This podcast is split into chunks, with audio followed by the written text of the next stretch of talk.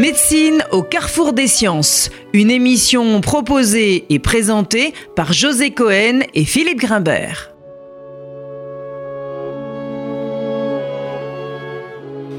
Bonjour et bienvenue sur RCJ. Dans Médecine au carrefour des sciences, nous allons nous intéresser aujourd'hui au mal du siècle et pour cela nous avons le plaisir de recevoir Georges Vigarello, auteur d'une histoire de la fatigue du Moyen Âge à nos jours, édité au Seuil en septembre dernier. Georges Vigarello, bonjour. Bonjour. Saint Augustin disait du temps, si personne ne me demande ce qu'il est, je le sais. Mais si on me le demande et que je veuille l'expliquer, je ne le sais plus. Il y a au moins deux raisons qui justifient de commencer cette émission par cette citation. La première est que l'on peut parfaitement remplacer le mot temps par le mot ou la notion de fatigue. Si personne ne me demande ce qu'elle est, je le sais, mais si on me le demande et que je veuille l'expliquer, je ne le sais plus. Il y a donc bien quelque chose qui relève de l'évidence dans la fatigue, dans ce que l'on peut en percevoir très intuitivement, et paradoxalement, on réalise avec vous, Georges Vigarello, et grâce au formidable travail d'historien que vous avez fait, toute la complexité de la fatigue et de ses représentations. Vous êtes allé puiser dans une diversité formidable de sources, la littérature, l'histoire évidemment, la lexicologie, la médecine, pour parvenir à identifier des étapes clés de la fatigue, et ce, du Moyen Âge à nos jours. Dans cet ouvrage, vous parvenez à questionner le mot fatigue dans sa nouveauté, mais aussi dans sa continuité, nous le verrons. Quelques mots sur vous, Georges Vigarello. Vous avez commencé votre vie active comme professeur d'éducation physique, formation que vous avez complétée par une agrégation de philosophie, puis un doctorat de littérature dont le titre était Le corps redressé, culture et pédagogie. Vous êtes un historien reconnu, spécialiste de l'histoire de la santé, des pratiques corporelles et des représentations du corps. Mais aujourd'hui, stress, Burnout, charge mentale, mélancolie, dépression, la fatigue dans ses déclinaisons contemporaines semble moins s'adresser au corps qu'au psychique. Nous reviendrons donc sur cette euh, extension du domaine de la fatigue. Mais ma première question sera de vous demander, Georges Vigarello, quel chemin vous a conduit, vous, à vous intéresser à la fatigue? Oui, effectivement, euh, l'histoire de la fatigue n'est pas venue d'un coup dans la façon dont je me suis interrogé euh, sur le temps. Je pense qu'une un des, des réflexions importantes euh, qui m'a en quelque sorte aidé et qui m'a conduit, euh, c'est un livre précédent qui s'interrogeait sur la manière dont peut évoluer ou dont a évolué la perception interne du corps. Là encore, c'est une question qu'on ne se pose pas. On a l'impression qu'on a toujours euh, éprouvé de la douleur, euh, qu'on a toujours éprouvé en clair du plaisir, et que ces types de repères sont des repères en quelque sorte euh, non temporels, vous voyez. Or, quand on se pose ce type de questions, on voit qu'en fait, ça change beaucoup. Et que les attentions que l'on porte au corps, la façon dont on est alerté par certains types de symptômes, la façon dont on les commente, ça, ça change beaucoup dans le temps. Et je me suis rendu compte, à travers ce livre, auquel je tiens, je ne vous le cache pas, à la limite, j'y tiens plus encore que le livre sur la fatigue. Ça s'intitulait euh, le, sentiment de soi, histoire de la perception du corps. Donc, à travers ce livre, ce qui, a lentement monté, c'est le fait que le corps prenait de plus en plus euh, un versant et une profondeur psychologique en révélant en quelque sorte euh, pour les, personnes qui s'interrogent, en révélant des aspects psychologiques. Vous voyez, par exemple, oui, euh, j'ai une éruption de bouton, mais est-ce que par hasard ça ne répond pas à tel type de trauma, etc. Et parmi euh, ces réactions, parmi ces interrogations, il y avait effectivement la question de la fatigue je me sens aujourd'hui beaucoup plus, euh, en quelque sorte, mal à l'aise qu'auparavant, euh, j'arrive pas à faire ce que je faisais, etc. Vous voyez, ces questions-là ont émergé, et je reviens à, votre introduction qui est très importante, et ces questions émergeaient avec un versant psychologique je vais pas, j'ai plus d'énergie, j'ai plus envie. Vous voyez, entre énergie, envie, euh, au fond, euh, mal-être, etc. Ces questions-là étaient très présentes. Et évidemment, ça m'a orienté. Et ça a entraîné le fait que je me pose la question de et ces types de questions, est-ce qu'elles avaient une présence ou pas dans les périodes euh, antérieures? Et si elles avaient une présence, est-ce qu'elles ont évolué? Alors justement, là, vous, vous, vous situez d'une certaine façon une représentation contemporaine au sens du mot usuel de la fatigue à peu près au milieu du 19e siècle, mais cette fatigue, elle existe avant, et vous commencez ce, travail historique au Moyen Âge. Oui. Vous pouvez revenir donc sur cette représentation au Moyen Âge de la fatigue, et puis ce tournant que vous situez à peu près au milieu de la Renaissance, où quelque chose se passe justement dans la manière et les attributs à qui on la, on la, on la, on la réserve. Bien sûr. Alors sur les, sur les questions antérieures, euh, le Moyen Âge effectivement est très marquant parce qu'il y a des textes, euh, parce que euh, il y a une sorte de mobilisation déjà d'interrogation. On n'est pas encore à l'époque de Montaigne qui s'interroge sur lui, mais il y a quand même effectivement euh, des témoignages portant sur la, la perception. Euh, le Moyen est important pour plusieurs raisons. La première, c'est que spontanément, on s'attend à ce que ce soit les ouvriers qui soient concernés, ou ce sont les, ou les laboureurs, si vous voulez. Et en fait, ces travailleurs d'énergie sont relativement peu présents. Ils le sont de manière indirecte, on va y revenir. Quels sont les personnages présents? Quels sont ceux dont on parle? Quels sont ceux dont la fatigue finalement est prise en compte, représente un problème, etc. Ce sont d'abord les militaires, très curieusement. Alors, et, et ça s'explique. Et c'est en cela que le travail sur la fatigue révèle finalement quelque chose qui ne concerne plus seulement la fatigue, mais qui concerne la culture et le social. Alors qu'est-ce que ça révèle? Ben, Ça révèle l'importance des militaires dans la société médiévale. Ce sont ceux qui défendent la cité, mais ce sont ceux aussi qui, avec des formes de promotion, deviennent de véritables dirigeants. C'est-à-dire que les, militaires, le roi est militaire, si vous voulez, au Moyen Âge, voyez-vous, et ça c'est très important. Et on voit des militaires qui montent progressivement dans la hiérarchie et qui finissent par être des conseillers du roi ou tout simplement les acteurs que le roi met en place. Donc les militaires sont très importants. Ils le sont aussi à travers, euh, euh, bien entendu, les, les croisades, etc. Donc les militaires. Et puis il y a d'autres types de personnages dont on parle. Et là encore, ça révèle du social et ça révèle de la culture. Qui sont-ils? Les clercs. Les clercs, ce sont ceux qui sacrifient en quelque sorte pour les autres et qui se fatiguent pour les autres. En particulier dans les hôpitaux, dans les hospices, on voit très bien dans les rapports euh, la manière dont ils essaient de se dépenser au maximum pour en quelque sorte montrer à Dieu qu'ils se, se donnent, si vous voulez, mais pour montrer aux autres aussi qu'ils se donnent. Donc dans ces représentations-là, la fatigue est quelque chose de positif, quelque chose qu'on donne aux autres, euh, quelque chose qu'on qu'on combat, à laquelle on résiste C'est comme ça que c'est Alors, c'est, Oui, ça peut. Par exemple, pour les croisés ou pour les clercs, c'est effectivement une fatigue qui est valorisée. Euh, les, les, croisés qui sont épuisés en arrivant à Jérusalem montrent dans cet épuisement à quel point ils se sont dépensés pour nous, si vous voulez. voyez donc, vous avez raison de poser la question, parce qu'il y a une fatigue positive. Mais on peut aussi ensuite se poser sur la question, est-ce qu'il y a une fatigue négative? Bon.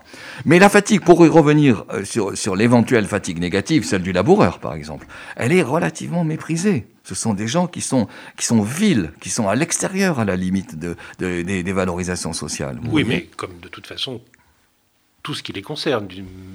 tout ce qui les concerne. Peut valoriser. Bien entendu. Donc ça, c'est très important. Alors il y a une troisième catégorie euh, à laquelle je me suis attaché parce que elle est effectivement présente dans, dans les textes, euh, dans les restitutions, dans les relations. Ce sont les voyageurs. Et les voyageurs sont importants pour plusieurs raisons. D'abord parce que le, pouvoir peut se déplacer. Le pouvoir peut voyager pour aller montrer son ascendance dans telle ou telle région. Les clercs aussi se déplacent. Et puis les marchands se déplacent, dont on parle quand même euh, d'eux, et la façon dont ils se dépensent joue finalement un rôle. J'en viens à quelque chose qui est très important et qui renvoie à des repères radicalement différents des nôtres, c'est le problème suivant. Comment se représente-t-on la fatigue? Exactement. Et au Moyen Âge, on se la représente très différemment de la façon dont nous la représentons, dont nous, nous nous la représentons. Que voit-on au Moyen Âge?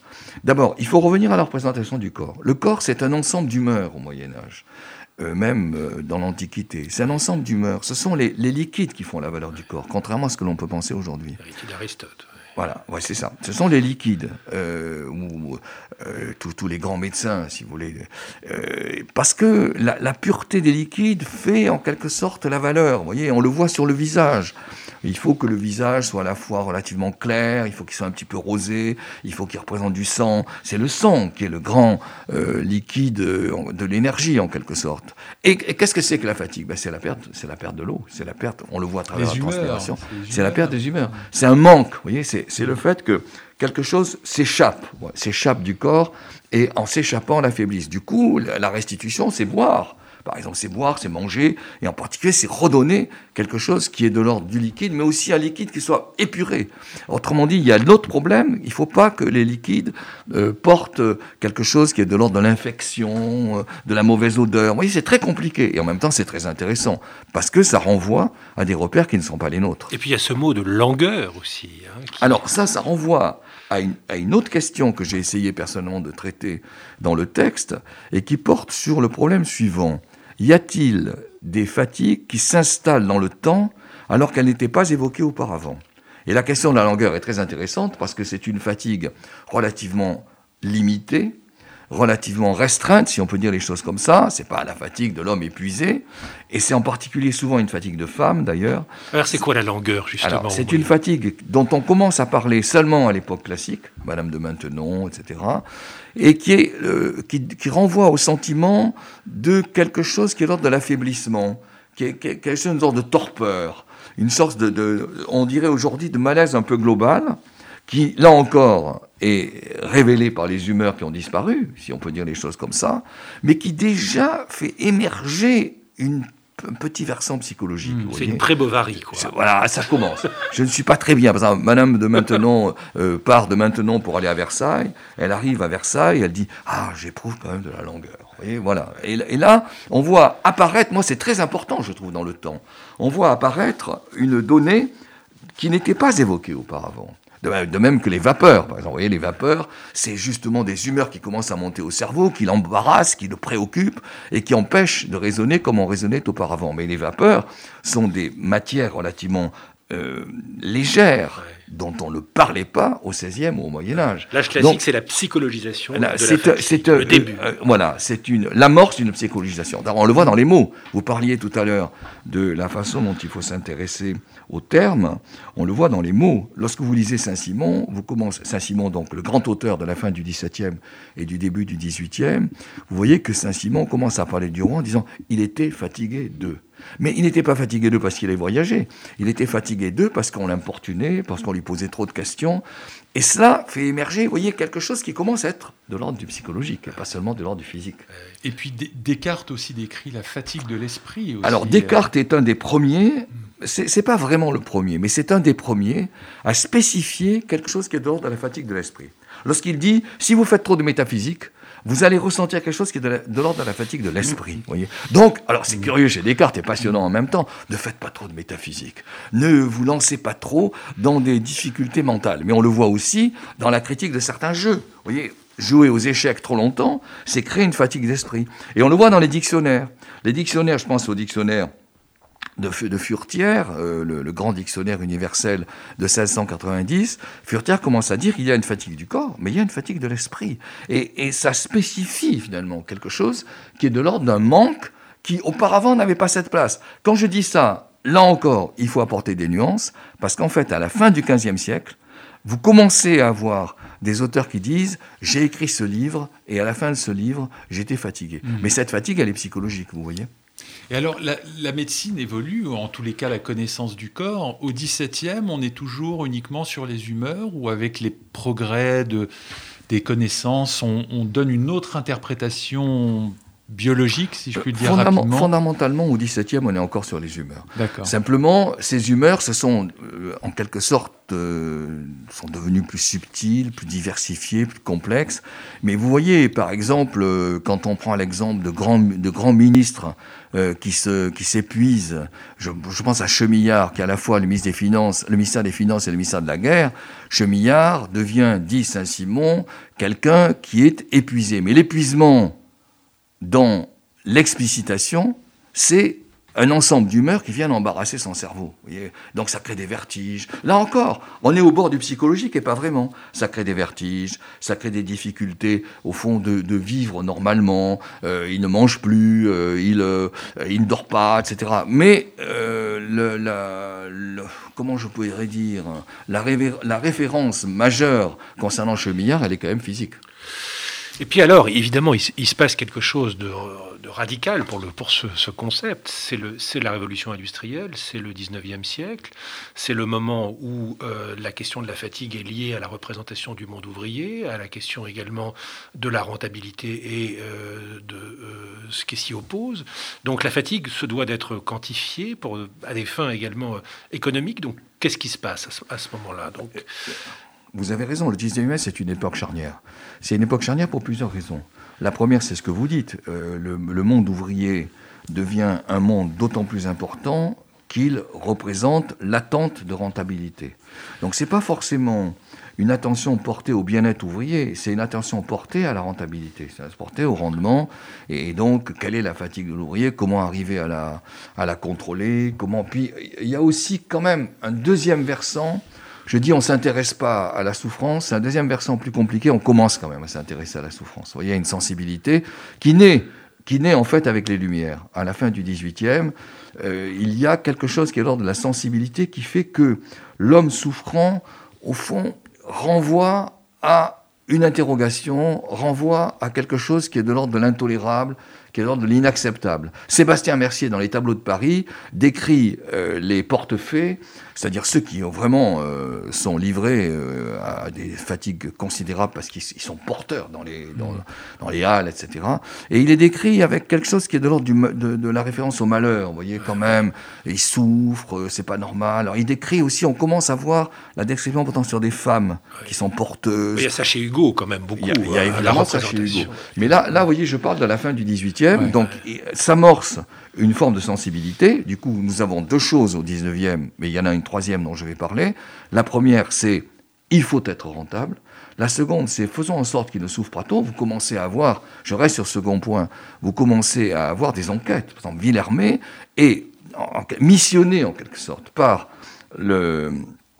l'Académie française, très précisément l'Institut euh, des sciences morales et politiques, il est missionné pour faire une enquête sur la condition ouvrière. 1840. C'est extrêmement important. Parce qu'il revient, après plusieurs années d'enquête, traverser la France, etc., il revient en disant euh, ces gens-là euh, ont du mal à vivre. Il faut le prendre en compte. Et la troisième idée, fondamentale, en un mot, c'est que le corps commence à être représenté autrement.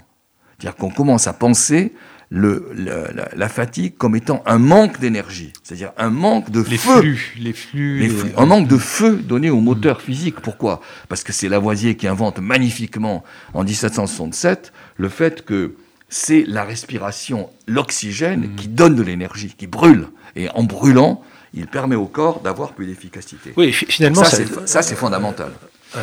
Merci beaucoup. On va faire une première pause et on reprendra cette discussion euh, juste après.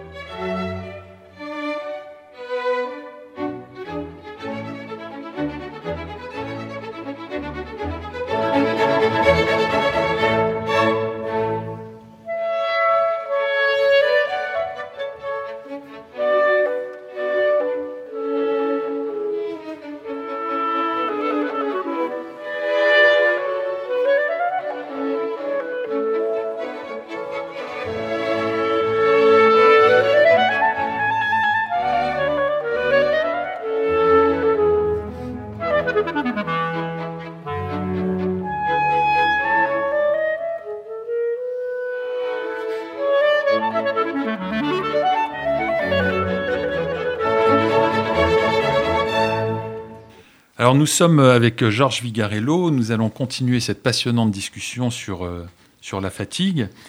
Et avant d'aborder les manifestations contemporaines de la fatigue, mais aussi pour euh, illustrer la progressivité qui a commencé à émerger dans la première partie de cette émission, on peut finalement percevoir très tôt dans votre chronologie une fatigue qui touche l'âme, et ce, dès le Moyen Âge, avec euh, l'acédie des grands mystiques, hein, c'est la première illustration qu'on voit dans votre, euh, dans votre livre. Euh, Descartes, la fatigue de l'esprit, on en a parlé tout à l'heure, la mélancolie romantique, le spleen baudelairien. Donc tout ça s'inscrit dans une grande continuité au travers du temps, en tous les cas à partir du Moyen Âge. Ouais, à la fois ça s'inscrit dans une continuité et en même temps ça s'inscrit, je n'aime pas le mot progression, mais ça s'inscrit dans une accentuation. Une dit, la, la, place donnée euh, au psychique indiscutablement euh, grandit. Et on le voit d'ailleurs par des indices très forts, à mon avis, déjà dans la deuxième moitié du XVIIIe. Euh, à, la fois parce que, euh, au fond, euh, il y a une sensibilité à l'égard de la fatigue, mais c'est une fatigue physique, mais en même temps, il y a la naissance de ce que je, moi, moi j'appellerais le fait de se donner un défi. Alors, c'est un peu long à expliquer, mais en deux mots. Je pense que ce qui se passe dans la deuxième moitié du XVIIIe, c'est montré par un ensemble de recherches déjà très important, c'est l'accentuation de la place donnée au moi, l'accentuation de la place donnée à l'autonomie. Ça aboutit aux citoyens, bien entendu.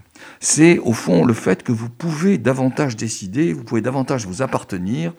On commence à décrocher de la dépendance à l'égard de la, du surnaturel, si vous voulez, et le naturel peut arriver à euh, avoir une importance que non qu'on ne lui donnait pas. Ça veut dire quoi? Comment vous la manifestez ça veut dire que cette vous pouvez, autonomie Ça veut dire que vous pouvez vous donner des défis. Vous pouvez affronter. Et en affrontant, vous, vous accentuez votre propre autonomie. Alors quelles sont les accentuations? La montagne, par exemple. La montagne qui était complètement négligée, qui n'avait aucune importance, c'était un lieu stérile, c'était en même temps un lieu dangereux je me donne un défi, je vais monter. Et en montant, je m'affirme davantage. En montant, j'existe plus. Vous voyez, il y a le, sentiment, le sentiment de l'existence, ce grand, ces grandes expressions de la, de la fin du XVIIIe, j'existe je, davantage. Mais c'est pas seulement la montagne, c'est aussi les découvertes, se, se lancer. Les, les, découvertes sont très importantes dans la deuxième moitié du XVIIIe. C'est pas seulement des découvertes pour le commerce, c'est pas seulement des découvertes pour, au fond, dominer euh, les, autochtones. Ce sont des découvertes faites pour assurer davantage l'existence euh, du moi. Et c'est très important. Et il y a une troisième catégorie de défis, c'est au fond euh, le fait de franchir des espaces avec le moins de temps possible, les courses et les courses de chevaux, etc. Donc il y a vraiment une convergence dans la deuxième moitié du XVIIIe qui montre la, place progressive donnée au sentiment qu'il faut accroître l'assurance de soi-même par un certain nombre de pratiques, par un certain nombre, euh, au fond, d'entreprises qui, évidemment, confrontent à la fatigue. Mhm. Et, donc, il y a une fatigue plaisir qui commence à naître. Saussure, euh, qui est un des premiers à arpenter le Mont Blanc dans les années 1780, est quelqu'un qui dit, certes, je suis épuisé, mais quel plaisir. Mais on retrouve quand même un peu cette notion euh, du Moyen Âge, des militaires, des chevaliers, etc., qui dépassaient cette fatigue. Mais vous avez absolument raison. Simplement, la, question euh, très importante, c'est comment ce type de problème est-il explicité? Mhm. Il ne l'explicite pas vraiment au Moyen Âge. Le, le, au fond, le croisé qui arrive à Jérusalem épuisé est apprécié dans son épuisement parce qu'il a su en quelque sorte euh, s'offrir. Mais c'est pas quelqu'un qui va expliciter en disant Ah, quel plaisir de me sentir fatigué. Alors que quelqu'un comme Saussure le dit. Et ça, c'est extrêmement important. Alors, le mot-clé par la suite, c'est le surmenage. Alors ça, c'est une autre période, et vous avez raison, c'est extrêmement important de poser cette question. C'est une autre période, un autre contexte, et un autre mode d'explication. L'explication, effectivement, reste euh, en grande partie liée au problème de l'énergie, mais c'est le contexte qui a changé. Et c'est le contexte qui va nous conduire à ce mot qui jusque-là n'existait pas. Quel est le contexte? Quand vous regardez avec attention la manière dont la culture, j'emploie le mot culture à dessein, la manière dont la culture évolue dans la deuxième moitié, plus exactement, je dirais dans le dernier tiers du 19e, vous voyez qu'il sentiment d'une accélération du monde. Le monde s'est accéléré. les télé, euh, euh, comment je pourrais dire, euh, les télégraphes, même le téléphone, euh, les réseaux sous-marins qui permettent de communiquer euh, de manière instantanée entre l'Europe et les États-Unis, les trains bien entendu, les chemins de fer. etc., les chemins de fer, la vapeur, vous voyez, au sens large du terme. Le monde s'est accéléré, mais aussi les connaissances. Quand vous, quand vous comparez les dictionnaires, je pense le, le, dictionnaire encyclopédique des années 1820 et le grand dictionnaire de Larousse en 1866, Larousse dit jamais les connaissances n'ont été aussi importantes que maintenant. Et du coup, une des questions, ou la presse quotidienne, la presse quotidienne me submerge. Une des questions, c'est comment gérer ce qui nous déborde Et dans une certaine mesure, nous sommes débordés. Nous ne parvenons pas à gérer. nous sommes, ça veut dire quoi? Nous sommes surmenés. Voyez? Quand vous lisez Zola, Zola va dire mais la presse tous les jours, mais c'est impossible. Je change comme ça de sentiment d'un instant à l'autre. Comment vais-je faire? Donc apparaît ce mot de surmenage qui finalement a véritablement, et ça c'est important je trouve de le dire, il me semble que je le dis avec insistance dans mon texte, mhm. euh, apparaît pour des raisons qui sont culturelles, économiques aussi. Et on peut dire que par certains côtés ça ressemble aux questions d'aujourd'hui. Mais en fait c'est pas complètement superposable. Parce que je trouve que nous adaptons nous nous adaptons, nous, aux machines. Elles posent d'autres problèmes aujourd'hui, on va y venir. Alors, oui, justement, euh, surmenage, c'est un terme qu'on emploie moins aujourd'hui. comme vous le dites très justement, le, vocabulaire a, évolué. Euh, stress, euh, burn-out, ces, toutes ces notions beaucoup plus contemporaines qui traduisent évidemment une autre représentation de, l'individu dont, dont vous dites que l'un des points essentiels, c'est qu'elle a à voir avec la question de son autonomisation, en tout cas son accès à l'autonomie. Vous pouvez revenir sur cette, ah oui, totalement. ce basculement Totalement. Alors, il y a, il y a à nouveau un, premier problème qui, que l'on pourrait qualifier de physique.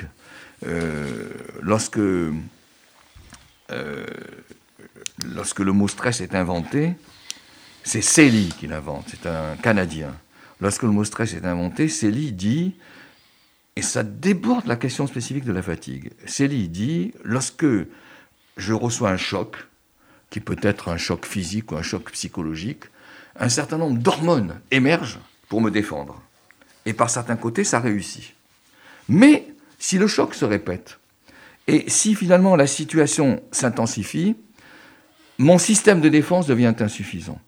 Et à ce moment-là, à nouveau, je suis débordé. Et mes hormones qui sont sécrétées de façon excessive se mettent, par jouer, se mettent à jouer un rôle négatif. Elles infectent en quelque sorte mon, mon corps et elles atteignent mon esprit. Voyez et ça, je trouve que c'est nouveau et c'est très important parce que ça ouvre le spectre de la fatigue dans la mesure où ça peut concerner un choc, un choc opératoire par exemple, ça peut concerner un accident avec les questions du trauma, euh, ça peut concerner effectivement le fait d'être épuisé, voyez Donc là, il y a une ouverture que je trouve très importante et en même temps, Célie dit très bien, le désordre, il n'est pas seulement physique, il est psychologique.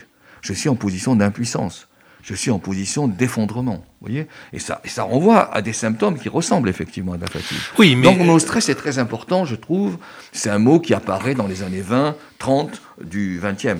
Oui, mais si on, fait un petit bond là pour en arriver à des représentations plus contemporaines, vous avez euh, une idée qui me paraît absolument euh, passionnante, c'est de dire que finalement, euh, une grande partie de l'expression aussi de cette fatigue devient à la fois une forme de reconnaissance sociale et presque politique pour un grand nombre d'individus, et vous la rapprochez à une mise en tension qu'il y a entre, d'une part, cette presque injonction à l'autonomie, à l'autoréalisation, et d'un autre côté, des processus de plus en plus contraignants qui règnent à la fois sur les corps et sur les esprits. Est-ce que vous, pouvez développer cette idée qui me paraît absolument centrale? Bien sûr, mais c'est le centre de mon texte, effectivement. Je trouve que vous touchez à la question à mes yeux, la plus importante. Alors, revenons en arrière un instant.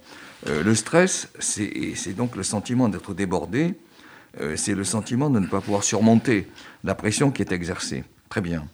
Mais dans ces modes de pression, ce qui devient de plus en plus insupportable parce que c'est contradictoire par rapport à la notion d'autonomie, c'est le fait de subir quelque chose qui est de l'ordre de l'imposition, c'est le fait de subir la domination. Et je pense que une des questions fondamentales aujourd'hui, elle est là dans la mesure où jamais comme aujourd'hui, le sentiment d'autonomie a été aussi fort. On le voit par un exemple très simple, qui est la publicité. La publicité qui vous dit, vous le valez bien. Mais c'est extraordinaire de dire ça. Mhm. Vous le valez bien, ça veut dire que simplement par votre existence, vous légitimez le fait d'obtenir quelque chose. C'est extraordinaire comme idée. Et vous voyez, on, tire la ligne là. On tire quelque chose qui émergeait dans les décennies précédentes mais qui va devenir de plus en plus importante. Quand je parle du citoyen, le citoyen à la fin du XVIIIe, c'est celui qui s'autorise à participer à la décision. Mais plus les décennies ont évolué, plus la psychologisation s'est accentuée, et plus ce sentiment d'autonomie a acquis une légitimité. Or, il se confronte, vous le disiez très très bien tout à l'heure, il se confronte à quoi? Il se confronte à la domination.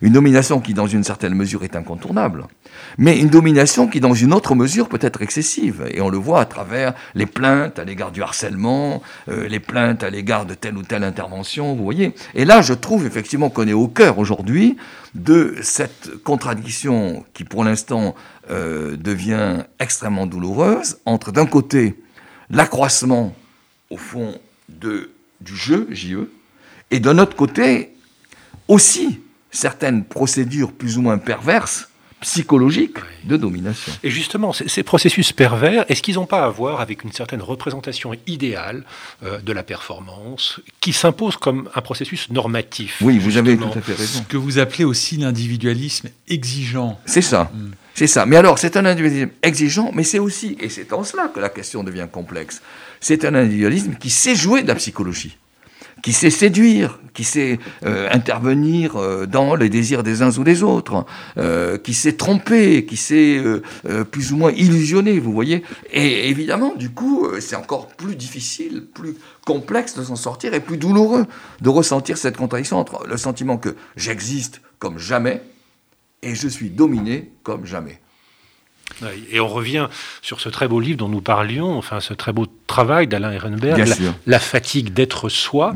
C'est au cœur de cette question. C'est au cœur de cette question. Alors, ce qu'Alain Ehrenberg avait très bien souligné, c'est le fait, et c'est présent aussi dans un auteur que je trouve très important qui est Pérec, c'est le fait que euh, dans, cette autonomie, les possibles sont de plus en plus, apparemment, apparemment, de plus en plus ouverts.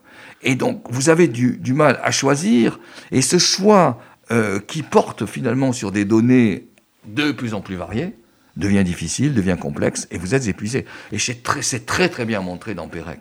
Dans ce fameux roman qui s'appelle Les choses, Pérec décrit magnifiquement à quel point cette consommation qui, qui semble vous donner toutes les possibilités vous entraîne à avoir du mal à choisir et à vous épuiser. Et le mot épuisement est présent chez Pérec. Bien sûr, bien sûr. La déception aussi. La déception, euh, la difficulté, le fait que du coup vous vous sentez rétréci alors que votre espoir était au contraire d'être, de grandir. Ça, je trouve que c'est remarquable. Comme, Bien sûr. Mais, mais personnellement, ce que je, enfin, je me permets d'ajouter, si vous voulez, je ne veux pas non plus euh, insister sur l'originalité, ce qui serait un peu ridicule. Mais ce que, ce que je me permets d'ajouter, c'est que du coup, c'est la confrontation à la domination qui devient de plus en plus, de plus, en plus insupportable.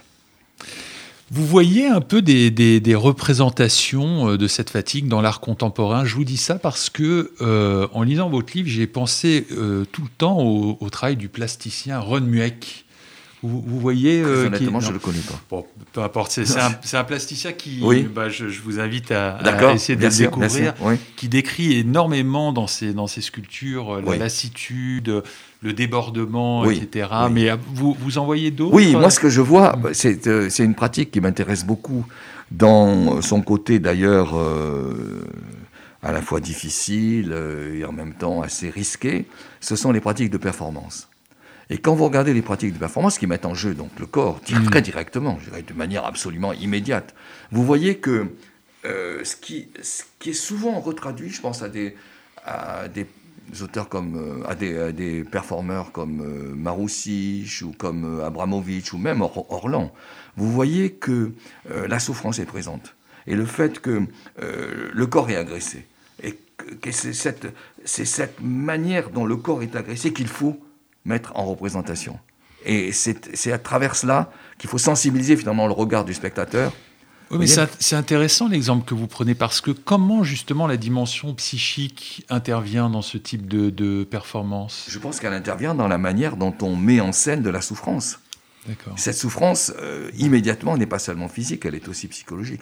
Quand, quand Maroussich, vous voyez, euh, euh, Yann Maroussich, qui est un, un performeur genevois, euh, qui a maintenant euh, à, son actif un ensemble de performances extrêmement variées. Par exemple, Maroussi, chez quelqu'un qui peut se mettre dans une sorte de, euh, de de verre et se laisser assaillir par des fourmis. Et, il s'offre comme ça au public qui regarde. Il est évident que les morsures des fourmis ne sont pas seulement physiques, c'est une façon d'essayer, il explique très bien. Mm. Il essaie, lui, euh, d'être zen, de ne pas y penser, il fait un travail psychologique extrêmement élaboré pour distancier, vous voyez. Très bien. Nous allons faire une deuxième pause musicale et on se retrouve juste après.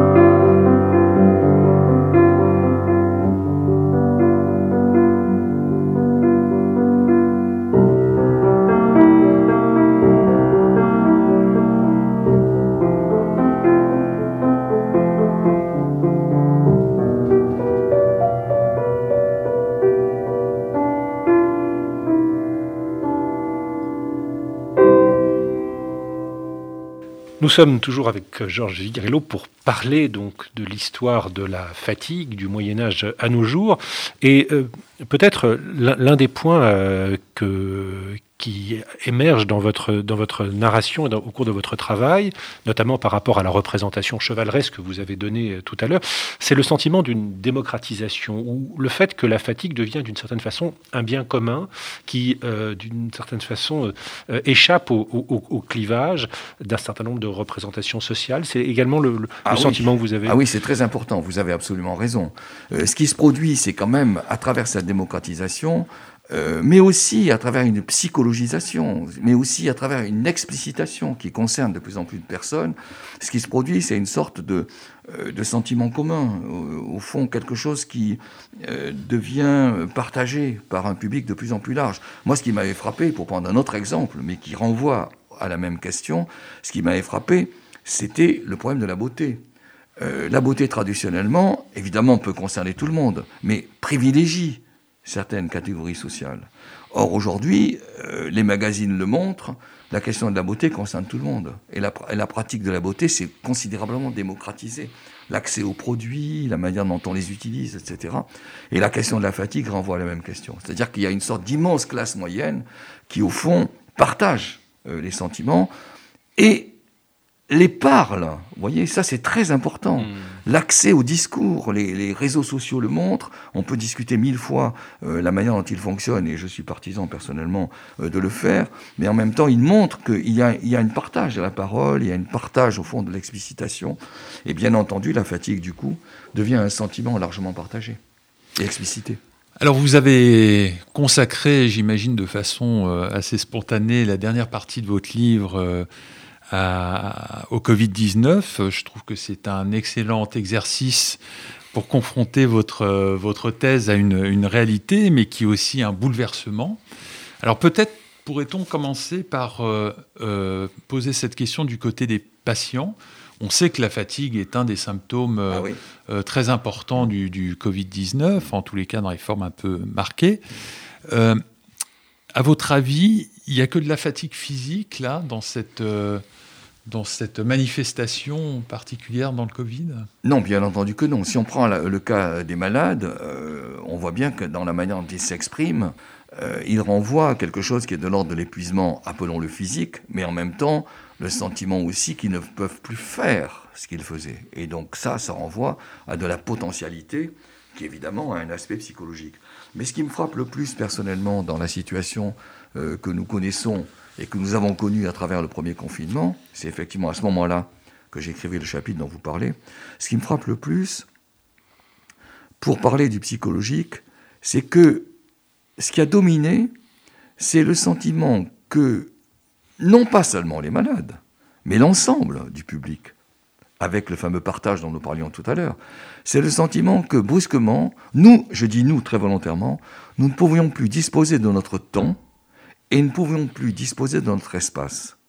Ce qui renvoie à quelque chose qui est l'ordre d'un sentiment d'impuissance, qui est souvent traduit par un sentiment de fatigue. Je suis épuisé, je ne peux pas faire, je ne peux plus, euh, au fond, me livrer aux activités auxquelles je me livrais. Je trouve que cette idée, vous voyez, qui est cette impuissance vis-à-vis du temps, que l'on ne peut plus arriver à prévoir, cette impuissance vis-à-vis de l'espace, que l'on ne peut plus arriver éprouver, dominer, traverser. Ça, je trouve que c'est fondamental.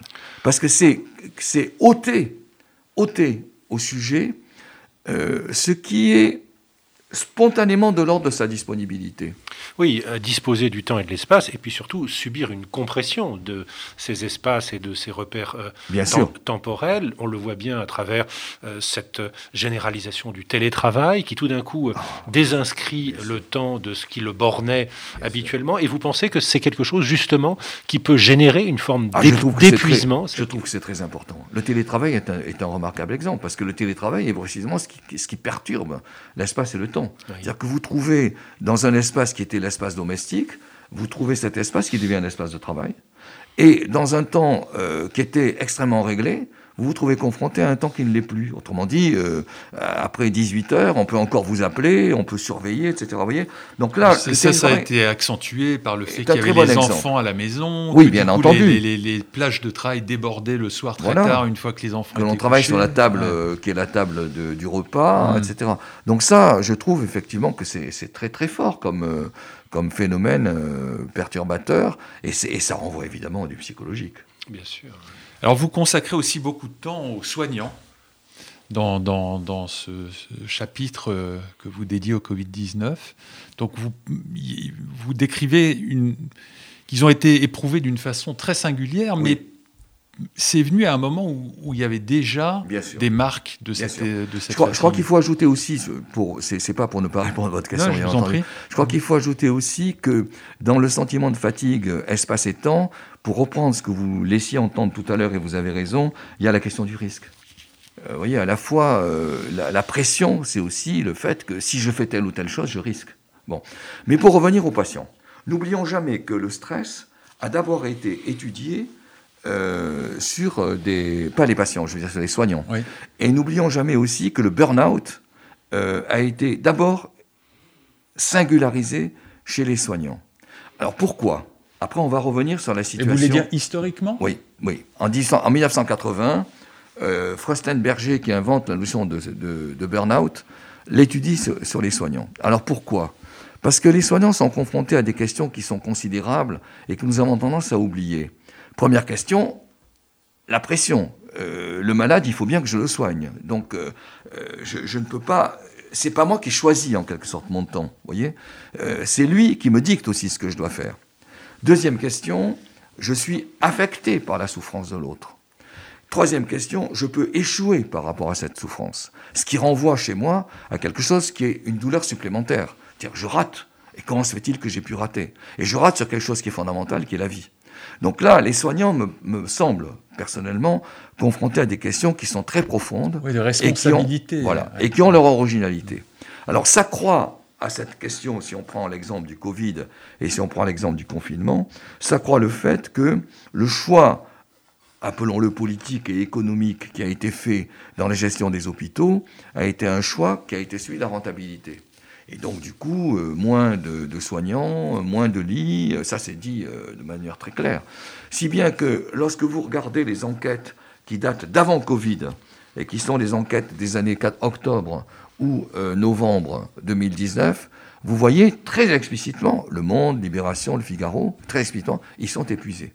Donc avant même le Covid, ils apparaissaient comme épuisés parce que insuffisance de, de personnel, insuffisance de, matériaux, insuffisance de lits. Bon.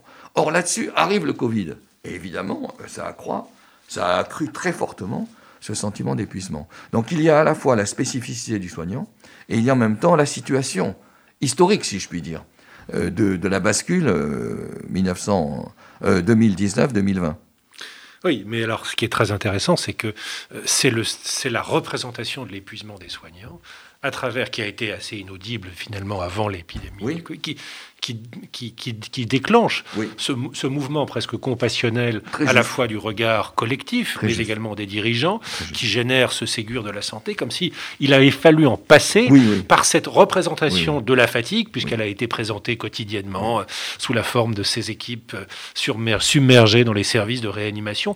Donc c'est bien une représentation de la fatigue. Ah, je suis totalement d'accord. Mais voyez, ça s'est accentué comment et pourquoi? Ça s'est accentué par le fait que l'intolérable a été rendu visible. Qu'est-ce que c'est que l'intolérable ben, C'est la mort incontrôlée.